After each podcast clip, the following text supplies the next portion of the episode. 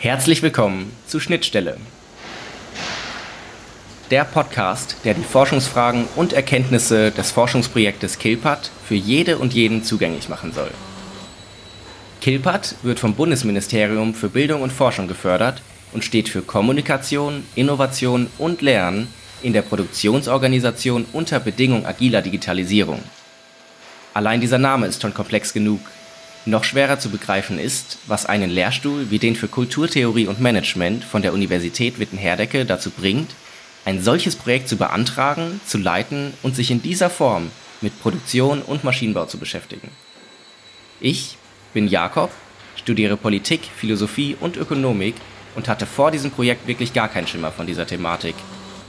Deshalb möchte ich durch diesen Podcast gemeinsam bei Null anfangen niemanden dabei abhängen und auf diesem Wege eine Schnittstelle bilden zwischen Kilpat und Zuhörenden wie dir. Herzlich willkommen zurück bei Schnittstelle. Da mein letzter Gast am Ende auf meine letzte Frage so schöne Schlussworte verloren hat ähm, zu dem menschenzentrierten Digitalisierung oder zu der menschenzentrierten Digitalisierung, wollen wir heute direkt nochmal darüber reden. Und zwar über zukünftige Arbeitswelten und aktuelle Arbeitswelten mit dem Überbegriff Digitalisierung und KI. Dazu habe ich einen Fachmann eingeladen ähm, zu diesem Thema vom VDI Technologiezentrum, der außerdem Dozent an der ähm, Universität Witten-Herdecke ist. Norbert Malanowski, schön, dass du da bist. Ja, ich freue mich, also dass wir heute dieses Gespräch führen können. Und damit wir auch wieder als Dreiklang auftreten, habe ich den Maximilian Locher dabei. Hallo. Ja, hallo Maximilian. Hallo Norbert. Ihr kennt euch ja schon eine Weile, oder? Ist das so? Ja, seit circa drei Jahren kennen wir uns, wenn ich mich richtig erinnere. Genau. Genügend Kaffee, als das noch alles äh, entspannt möglich war in der Cafeteria. Immer, immer, immer gute Themen im Gespräch, so wie sich das gehört. ja, also an, an die Zeit erinnere ich ich mich noch sehr gerne. Also man konnte eben an einem kleinen Tisch äh, zusammensitzen. Es gab nicht äh, Social Distancing und äh, wir haben über viele spannende Themen gesprochen. Aber hoffen wir also, dass wir das dann äh, in naher Zukunft wieder so ja hinbekommen. Ja, total. So, die, unsere Hörerin kennt ja Maximilian schon deutlich besser als dich, Norbert. Ähm, magst du erstmal was zu deiner Person sagen? Sprich, wer du bist, woher du kommst und warum du dich mit modernen Arbeitswelten beschäftigst? Ja, sehr gerne. Also Arbeitswelten, also beschäftigen mich schon sehr, sehr lange und was wahrscheinlich viele gar nicht wissen, also in meinem Leben gibt es ein erstes Berufsleben und ein zweites Berufsleben. In meinem ersten Berufs- bzw. Arbeitsleben habe ich als Werkzeugmacher gearbeitet. Und das bedeutete für mich, also mit der betrieblichen Arbeitswelt in einem äh, Unternehmen der metallverarbeitenden Industrie äh, in dieser Welt. Also war ich schon sehr früh unterwegs und letzten Endes äh, hat mich diese Welt auch nie mehr losgelassen. Nur eben mit dem Unterschied, also dass ich dann später eben mich äh, auf wissenschaftlicher Ebene damit beschäftigt habe. Und heute arbeite ich eben sowohl wissenschaftlich als auch gestaltend und ja, also das ist natürlich hochspannend. Also das heißt also da, äh, ja, ein Metallbetrieb habe ich eben schon in, in jungen Jahren eben kennengelernt. Also das ist sicherlich wichtig, also wenn es, wenn es um meine Person geht. Das ist Teil meiner Biografie. Hm, okay, dann bist du uns an technischem Know-how auf jeden Fall schon einiges voraus. Ähm, das heißt, du hast sicherlich, sicherlich. das heißt, du hast dann als Werkzeugmacher gearbeitet und zwischendrin entschlossen, du möchtest doch nochmal studieren. Was waren das dann für Disziplinen, die du studiert hast? Äh, ja, ganz interessant. Äh, äh, zunächst, also für einen Werkzeugmacher liegt es erstmal nahe, Maschinenbau zu studieren. Und dieser Gedanke, der war durchaus ausgeprägt und äh, Gut, ich, ich habe eben in den 70er und 80er Jahren als Werkzeugmacher gearbeitet und zu dem Zeitpunkt äh, gab es natürlich dann in der, in der alten Bundesrepublik auch viele spannende Diskussionen über Wirtschaft und Politik. Und äh, so bin ich dann immer mehr in diesen Bereich Wirtschaft und Politik tatsächlich gekommen und äh, habe mich dann eben entschieden, später politische Ökonomie zu studieren. Das heißt, hattest du auch als Student Kontakt zur Universität Witten-Herdecke oder bist du dann erst im späteren Verlauf dann als Dozent, Dozent tätig geworden oder hast dort Vorträge gehalten? Das weiß ich, um ehrlich zu sein, gar nicht so genau. Ich habe nur gehört, dass du auch schon bei uns ähm, eben Vorträge gehalten hast. Ähm, hätte ja auch sein können, dass wir uns über den Weg laufen. Ist bis jetzt noch nicht passiert. Liegt vermutlich nein, daran, nein. was ich für Seminare gewählt habe, aber das kann ja alles noch werden. Also ich habe ganz klassisch an einer äh, an einer staatlichen Universität studiert. Also das äh, war eben die Universität Duisburg. Also heute ist das die Universität Duisburg-Essen. Und ich hatte eben die Möglichkeit, in Kanada zu studieren an der University of Toronto. Und äh, das war natürlich nochmal ein ganz besonderes Erlebnis. Und auch dort habe ich mich dann mit, äh, mit Arbeitswelten und auch Industriewelten beschäftigt und äh, habe letztlich eine, eine umfangreiche Arbeit geschrieben, also zu Korporatismus in Kanada, also sprich äh, Zusammenarbeit äh, von staatlichen Einrichtungen mit Unternehmer, Wirtschaftsverbänden und mit Gewerkschaften. Und das ist eigentlich bis heute ein Thema, also was mich immer noch beschäftigt. Das kann man dann runterbrechen auf verschiedene Branchen, auf verschiedene Länder. Und äh, letztlich finde ich es äh, bis heute faszinierend, äh, ja, wie unterschiedliche Akteure mit unterschiedlichen Interessen zusammenarbeiten. Und stell dir vor, also in den 70er Jahren ist natürlich auch viel über die Arbeiten von Karl Marx diskutiert worden. Und da ging es dann in der Regel immer um den ja, um den Gegensatz von, von Kapital und Arbeit, von, äh, von äh, ganz unterschiedlichen Interessen, die nicht miteinander vereinbar sind. Und ich habe mich schon als junger Mensch gefragt, also wie es denn dann sein kann, also dass in Deutschland sowas wie Sozialpartnerschaft existiert. Und äh, da an diesem Thema bin ich dran geblieben und das fand ich dann hochspannend. Also eigentlich nach der Marxischen Theorie hätte es sowas gar nicht geben dürfen. Gibt es aber in der Realität. Ich habe ich hab vor kurzem, wenn ich da einhaken darf, was geschrieben, äh, äh gelesen äh, von, von dem Projektleiter, äh, Professor Dirk Becker, der ähm, schon, ich glaube 2007 in seinen Studien zur nächsten Gesellschaft äh, darüber schreibt, dass in der Moderne, die, die Arbeit in der Moderne sich vor allem dadurch auszeichnet, dass die Kritik an ihr überschießt. Also jeder, der arbeitet, muss sich die ganze Zeit Kritik ausgesetzt sehen, weil ne, über, über neue Medien zuletzt auch den Buchdruck und jetzt auch digitale Medien ähm, die ganze Zeit irgendwer eine Meinung dazu haben können, äh, kann, was, was gute Arbeit, was schlechte ist und so weiter. Und dass man deswegen ähm, den Sozialisten und den Gewerkschaften nicht genügend Dank, danken können, könne, weil sie diese Unruhe, die durch die Kritik, Kritik produziert wird, kanalisiert. Mhm. Das war ein sehr schönes Bild, äh, das er da entworfen hat. Aber das ist jetzt ja, nur als äh, Randbemerkung. Und was natürlich, äh, also um daran anzuknüpfen, hochspannend ist, also wenn wir über Sozialpartnerschaft sprechen, also dann äh, sprechen wir in der Regel auch über, über einige Länder, also in Europa, also wo so eine Sozialpartnerschaft noch praktiziert wird, aber auch die heutige Sozialpartnerschaft, also wird ja auch durchaus in Frage gestellt, beziehungsweise es gibt Diskussionen darüber, also wie so eine Sozialpartnerschaft eben auch zukunfts-, zukunftsfähig gestaltet werden kann. Also es gibt Überlegungen, also was, was verändert werden muss, also was, was man behalten möchte, was sich in der Vergangenheit bewährt hat. Also sehr spannende Diskussion, aber in den USA äh, beispielsweise, also bis auf wenige Ausnahmen, kennt man so einen Begriff wie Social Partnership vermutlich gar nicht. Und ähm, was genau versteht man unter Sozialpartnerschaft? Um da nochmal klar, klar Schiff zu machen.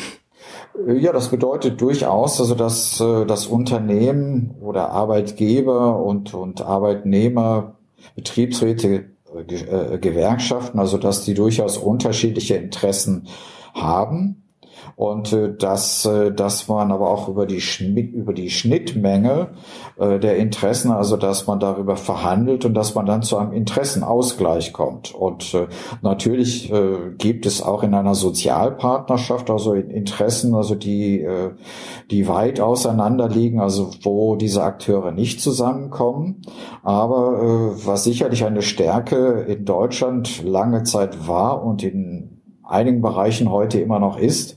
Also dass man sich durchaus konstruktiv auch bei unterschiedlichen Interessen dann austauscht und dass man beispielsweise äh, durchaus auch zu, äh, ja, zu sehr soliden Tarifverträgen kommt.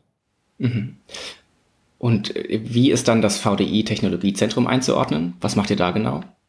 Also das VDI Technologiezentrum existiert ja bereits seit den 70er Jahren des letzten Jahrhunderts.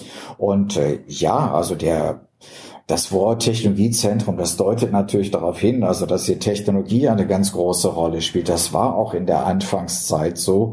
Also als ich Ende der 80er Jahre hier Mitarbeiter wurde, äh, war schon sehr deutlich zu erkennen, also dass Wirtschafts- und Sozialwissenschaftler also auch hier äh, verstärkt eingestellt worden sind. Das auch vor dem Hintergrund, also dass man hier im VDI Technologiezentrum immer stärker auch interdisziplinär gearbeitet hat. Und es ist eben sehr deutlich geworden, also so eine reine Technologieförderung beziehungsweise Technologieperspektive, die, die kann an vielen Stellen sehr begrenzt sein. Und heute ist das für uns äh, eine, eine Philosophie, also die wir, die wir durchweg äh, in unserer Arbeit eben verfolgen. Wir arbeiten interdisziplinär. Also was ich seit meinem Einstieg hier kenne, ist, dass ich regelmäßig äh, mit, mit Technikwissenschaftlern aus den verschiedensten Disziplinen zusammenarbeite und äh, es sind immer wieder Wirtschafts- und Sozialwissenschaftler dabei. Wir haben auch einige Psychologen dabei. Also das ist schon spannend und äh, das bedeutet aber auch, also dass, dass man eine gemeinsame Sprache finden muss und äh, man muss sich natürlich auch verständigen können. Und das heißt, also für, für alle Beteiligten, also sie müssen dann teilweise auch äh, etwas über ihren eigenen Schatten springen und, äh, und sich auch äh, ja etwas von der eigenen Fachsprache lösen, so dass eine gute Verständigung möglich ist. Hm. In der vierten Folge von Schnittstelle hatte ich mit Professor Dr. Uwe Elsholz über die Lernförderlichkeit ähm, von Arbeitsplätzen und Arbeitswelten geredet. Könntest du prägnant sagen, was bei euch im Fokus steht? Also lernförderliche Arbeitswelt, Welten, oder ich würde hier sagen, in unserem Fall Arbeitswelt. Also die, die, die Arbeitswelt bei uns, die ist sehr lernförderlich. Also wenn man regelmäßig also mit äh, Kollegen, Kolleginnen aus anderen Bereichen zusammenarbeitet, äh, glaubt mir das, das äh, erweitert den eigenen Horizont so sehr. Und selbst heute, also ich bin seit langer Zeit dabei, merke ich eigentlich äh, so ziemlich jeden Tag, also dass ich immer wieder was dazu lerne, abgesehen davon, dass wir natürlich auch immer wieder in äh, ja in den Feldern unterwegs sind, die aufkommen. Also ich möchte gar nicht von neu sprechen, weil wenn wir beispielsweise das Thema künstliche Intelligenz äh, hier in den Mittelpunkt rücken, dann äh, ist das Thema künstliche Intelligenz nicht neu. Also für die KI-Forscher ist das äh, ein altes Thema. Allerdings ist das heute natürlich ein Thema, also was dann für einige tatsächlich neu ist, die sich zuvor nie damit beschäftigt haben. Aber das Thema hat natürlich eine ganz äh, ja andere Dynamik jetzt erreicht. Ich vermute, die meisten Menschen haben von künstlichen Intelligenzen oder AI ähm, durch populäre Medien mitbekommen, sprich durch Bücher oder Filme wie äh, Terminator oder Matrix, ähm, wo es ja ganz offensichtlich ist, was die Problematik an diesen Intelligenzen ist. Ähm, ich hatte jetzt mit dir, Maximilian, in der ersten Folge ähm, über Digitalisierung geredet und der Titel war auch Digitalisierung als Problemstellung.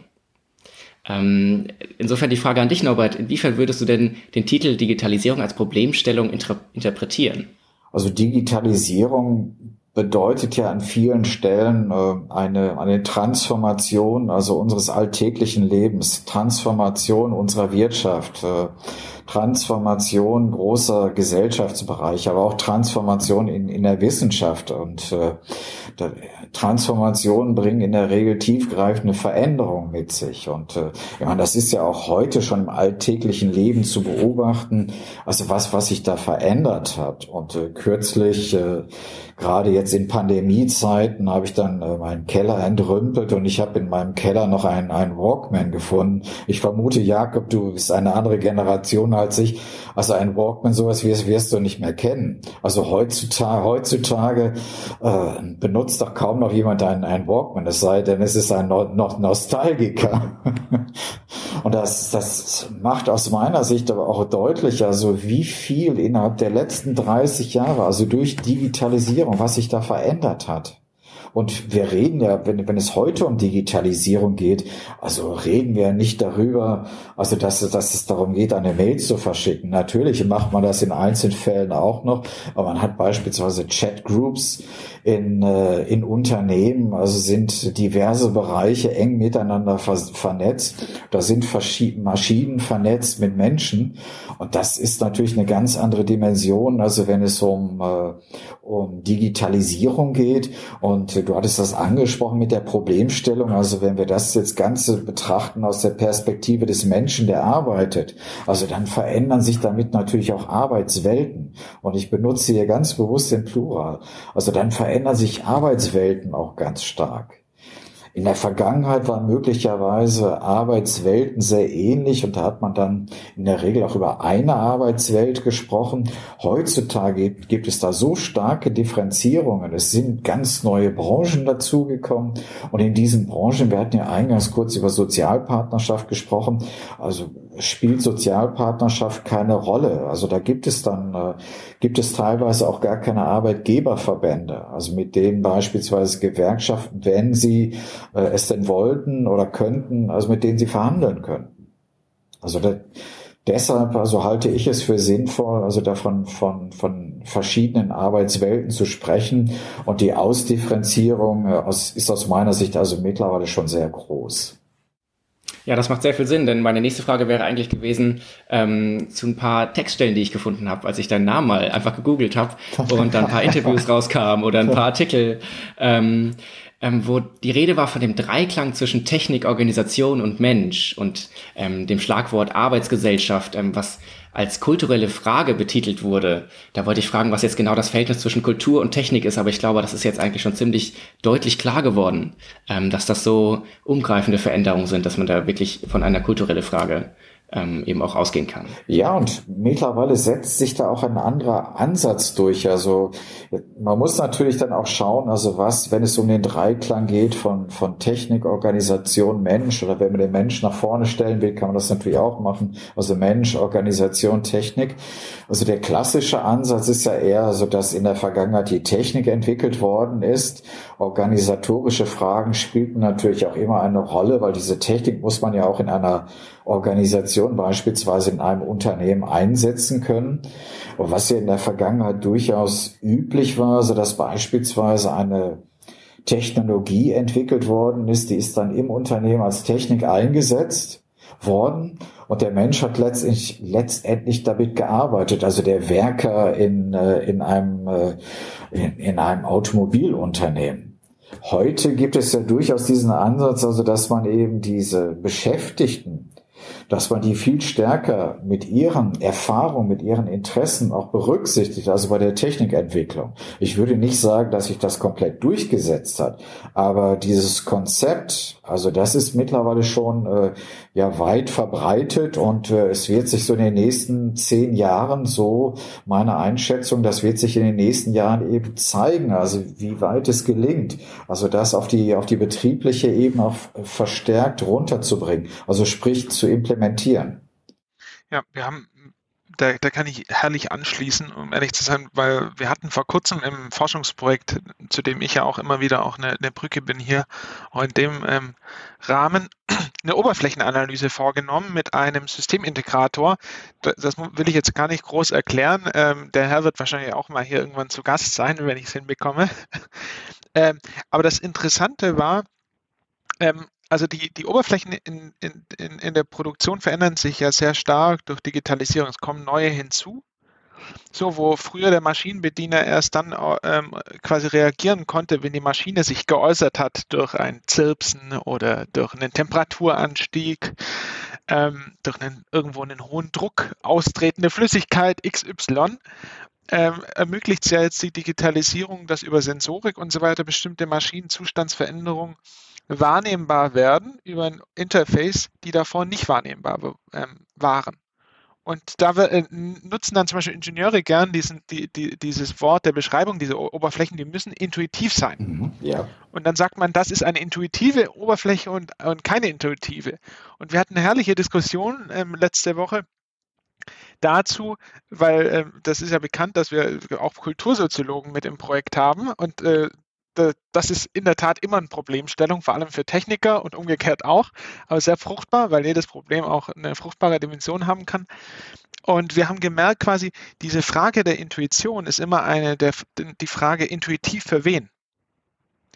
Und genau da, da öffnet sich die technische Frage der Digitalisierung für die kulturelle Frage, ne? weil dann kann man danach unterscheiden, welche Ansprüche haben die Maschinenbediener, ne? aus welcher Generation kommen sie, sind sie eher an Fensterlogiken gewohnt oder an Kachellogiken, ähm, brauchen sie Farben oder nicht, ja, wie ist die Wahrnehmung vorgeprägt, damit das überhaupt einen Unterschied machen kann, dass dort auf einmal so ein HMI-Interface rumhängt. Also das, was Norbert da eben angesprochen hat mit dem Einbezug der Werker und so weiter in die Entwicklung dieser, dieser technischen neuen Gadgets ist entscheidend, weil nur dann Technik kultursensibel wird und um, umgekehrt die Kultur techniksensibel wird. Und in das Wechselverhältnis muss man es ja reinschaffen. Ja, also ein, ein Beispiel, äh, was äh, es tatsächlich gibt, auch wenn es äh, vielleicht etwas amüsant klingt, also mir ist ein Fall bekannt, da sind Tablet-Computer da im Krankenhaus eingesetzt worden, also für das Personal auf den Stationen. Und äh, es stellte sich dann nach kurzer Zeit raus, also dass das Personal auf den Stationen, also diese Tablets äh, äh, ja in ihrer täglichen Arbeit äh, nicht annahm. Und äh, es wurde dann später festgestellt, also dass die Tastaturen schlicht und einfach zu klein waren und äh, dass das äh, keine Arbeitserleichterung war.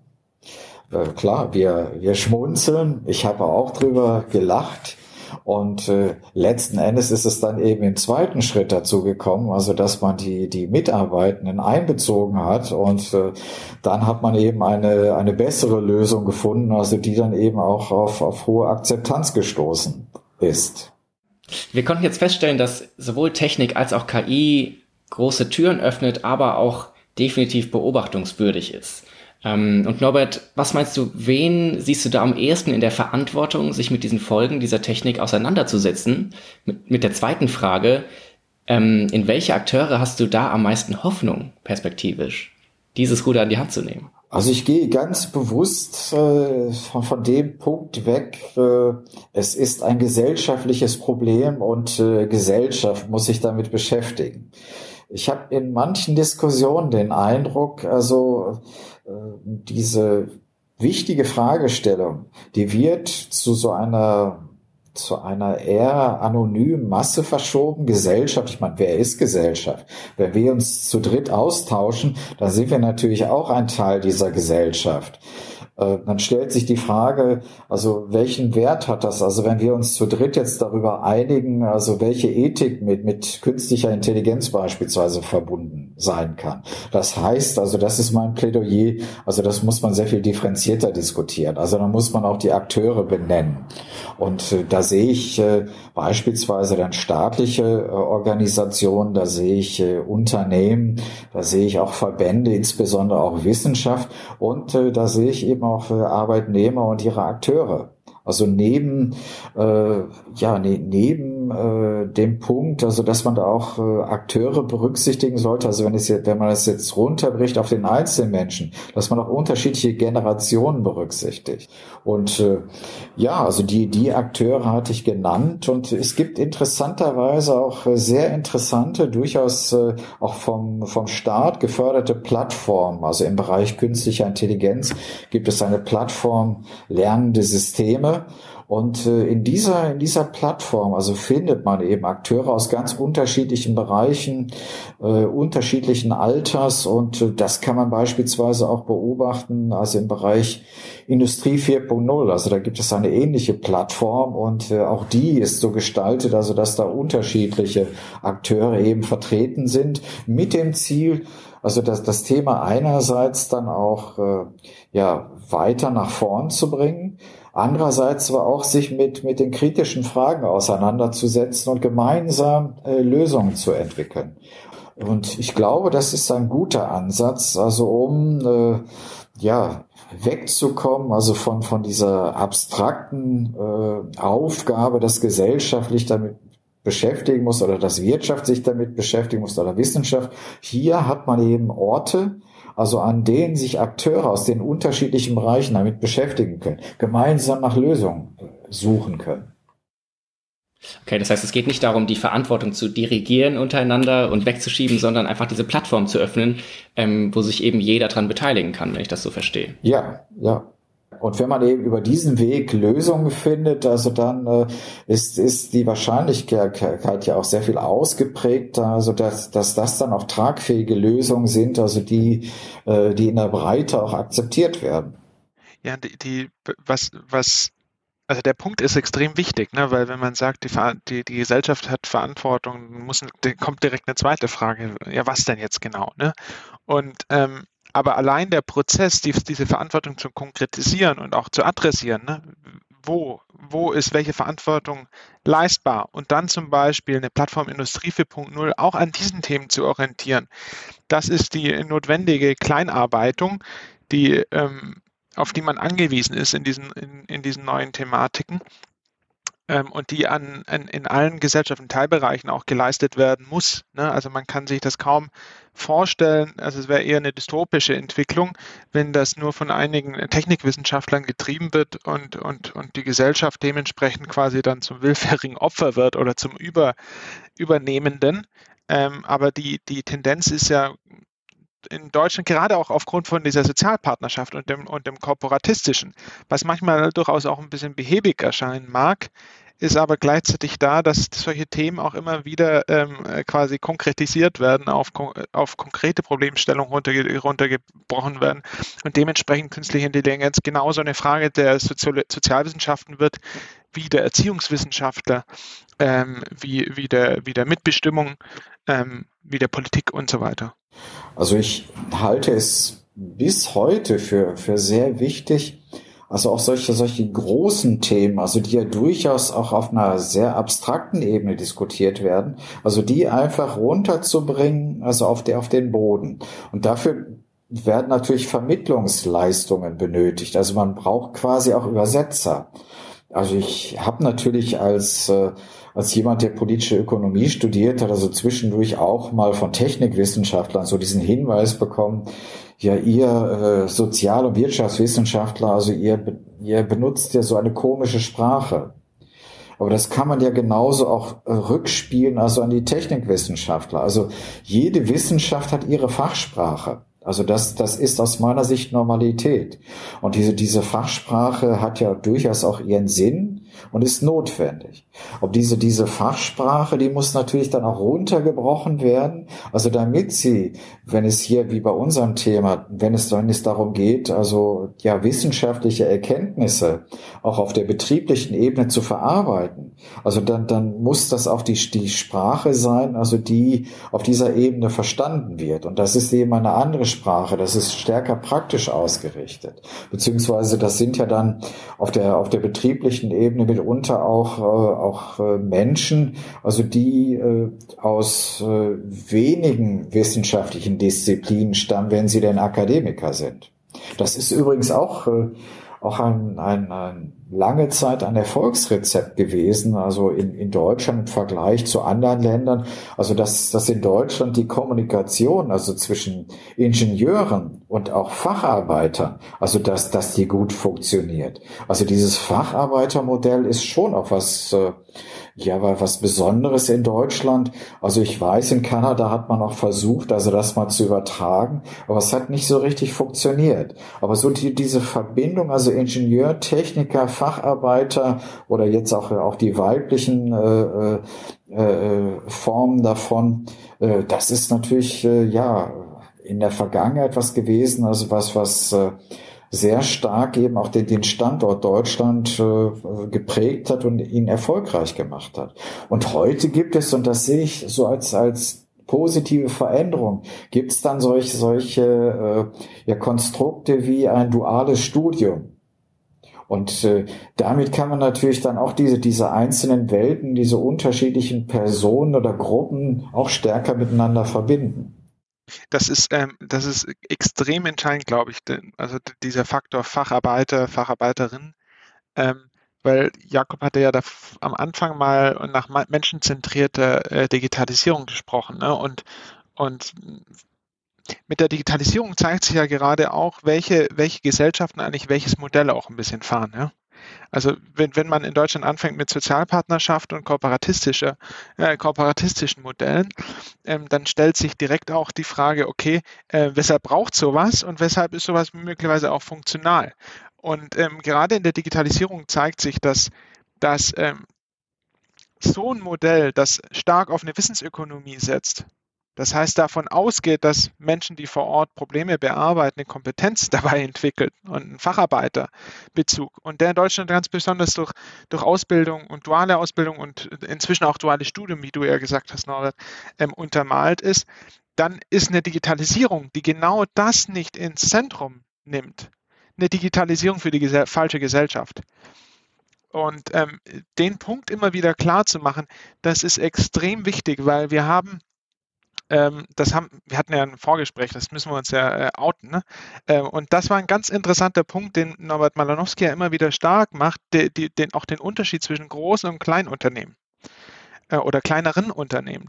Und was mir auffällt quasi aus der Forschung, ist, dass ähm, es manchmal auch dazu kommt, dass kleine Unternehmen sich wie große Unternehmen versuchen zu verhalten, auch aus einem Druck, aus Wissenschaften, aus Zeitungen, weil man meint, XY würde den Goldstandard von Digitalisierung repräsentieren. Und ähm, da muss jeder, der an, an, Facharbeitern und Facharbeitern interessiert ist und so eine Aufstellung von Ökonomie, muss, ref, muss reflektieren und sagen, naja, vielleicht doch nicht. Ja? Das heißt, wie kann eine Digitalisierung aussehen, in der Facharbeiter sich weiterentwickeln, anstatt als bloße ähm, Erfüllungsgehilfen ähm, zu, zu funktionieren. Und übrigens hilft das für die Gestaltung von Digitalisierung extrem, weil man in Organisationswissenschaften auch davon ausgeht, dass gerade in kleinen Unternehmen die Mitarbeiter sich großartigerweise stärker mit den Problemen ihres Arbeitsplatzes auseinandersetzen und den Herausforderungen als mit formalen Zuständigkeiten. Und für eine kluge Ausgestaltung von Digitalisierung kann nichts Besseres passieren. Ja, weil die Bedürfnisse von Digitalisierung relativ klar sind. Und wenn jetzt kleine, äh, kleine oder mittelständische Unternehmen große Projektmanagements aufbauen, wo Digitalisierung ein reines PowerPoint-Austauschmedium ähm, äh, äh, wird, dann lösen sie nicht das Potenzial ein, das sie eigentlich durch diesen Status als KMU auch haben, weil sie da in den Werkshallen, in der Sachbearbeitung Menschen sitzen haben, die eigentlich genau wissen meistens, was sie brauchen.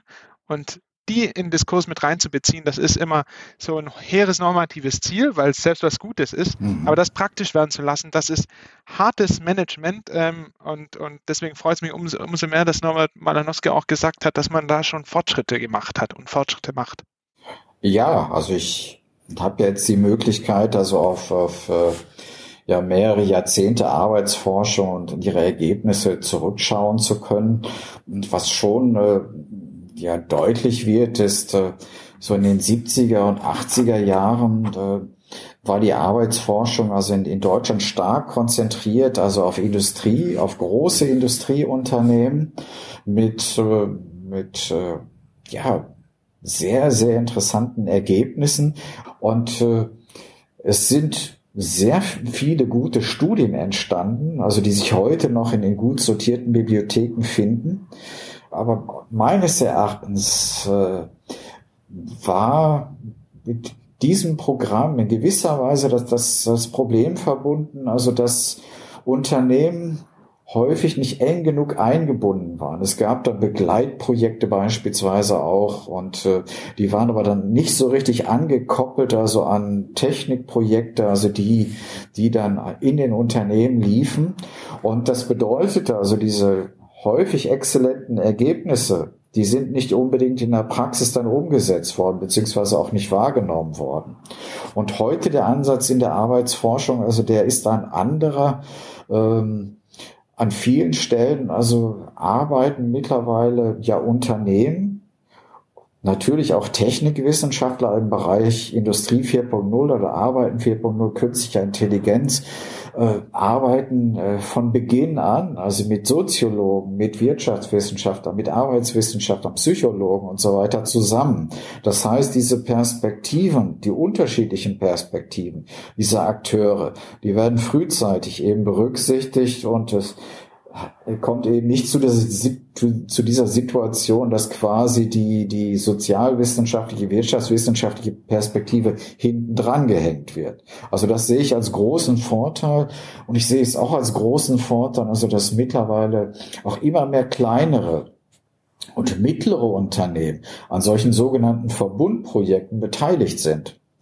Und äh, damit kann man natürlich auch diese, diese Besonderheiten, also der, der kleineren und mittleren Unternehmen besser erfassen und äh, kann eben hier beispielsweise dann soziologische, wirtschaftswissenschaftliche Expertise, arbeitspsychologische äh, Perspektiven kann man viel stärker von vornherein berücksichtigen. Und das ist dann stärker fokussiert also auf, äh, ja, auf kleinere, mittlere Unternehmen.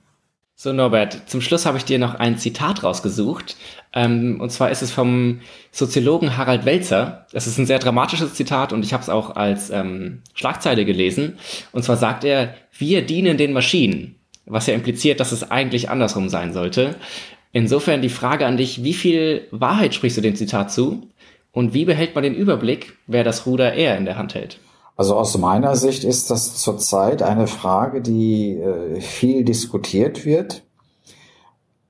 Allerdings äh, sind die Antworten darauf noch nicht eindeutig. Und das, äh, ich meine, das, was sich da jetzt in den nächsten Jahren entwickeln wird, und das wird entscheidend sein, das fällt ja nicht vom Himmel, also um es mal so bildlich darzustellen. Also wenn es um, um das Thema Mensch-Maschine-Kooperation geht. Also wenn man das etwas intensiver beleuchtet, dann kann man das ja durchaus auch so betrachten, also dass äh, ein Leitbild sein kann. Und das wird ja in der Öffentlichkeit mittlerweile auch äh, intensiv schon diskutiert. Also dass Mensch und Maschine, also beispielsweise Mensch und künstliche Intelligenz, so zusammenarbeiten, so kooperieren, also dass sie beide besser werden und dass nicht nur die künstliche Intelligenz besser wird und der Mensch schlechter wird. Also was dann bedeuten könnte, äh, also dass der Mensch irgendwann, also das ist dann die Dystopie, also irgendwann nur noch das ausführt, also was, was die künstliche Intelligenz ihm vorgibt und der Mensch es ausführt, also weil er nach wie vor eine bessere Fingerfertigkeit hat. Und äh, das, das ist momentan also ein, ja, eine, eine ganz wichtige Frage, auf die wir äh, in Deutschland, aber auch in anderen Ländern also gute Antworten finden müssen. Und äh, hier und hier in Deutschland hat man eben die Möglichkeit über solche Plattformen, wie ich sie nannte, also hat man eben auch die Möglichkeit, äh, ja gemeinschaftlich tragfähige Lösungen zu finden ob das in, in manch anderen Ländern, die autoritär ausgerichtet ist, überhaupt so anvisiert wird. Also die Frage stellt sich mir, also geht es nicht in manch anderen Ländern darum, also dass man die Bevölkerung besser kontrollieren kann, dass man sie besser steuern kann. Und äh, zum Glück, also geht man hier eben in Deutschland auch einen, einen anderen Weg, Letztendlich müssen wir da, darauf aber auf so eine Frage, also müssen wir dann aber auch gute Antworten finden und wir müssen es erreichen, dass es umgesetzt wird. Also es wäre, ja. es wäre erschreckend, also wenn wir dann künstliche Intelligenzen, also die nicht humanzentriert entwickelt worden sind, also wenn wir die äh, hier in deutschen Unternehmen etc., in der deutschen Verwaltung äh, im Ausland kaufen, und äh, wir womöglich selber auch gar nicht nachvollziehen können, also was da in der Blackbox passiert. Also wir brauchen auch sowas wie eine erklärbare künstliche Intelligenz. Also diese Blackbox, die sollte eigentlich aufgelöst werden.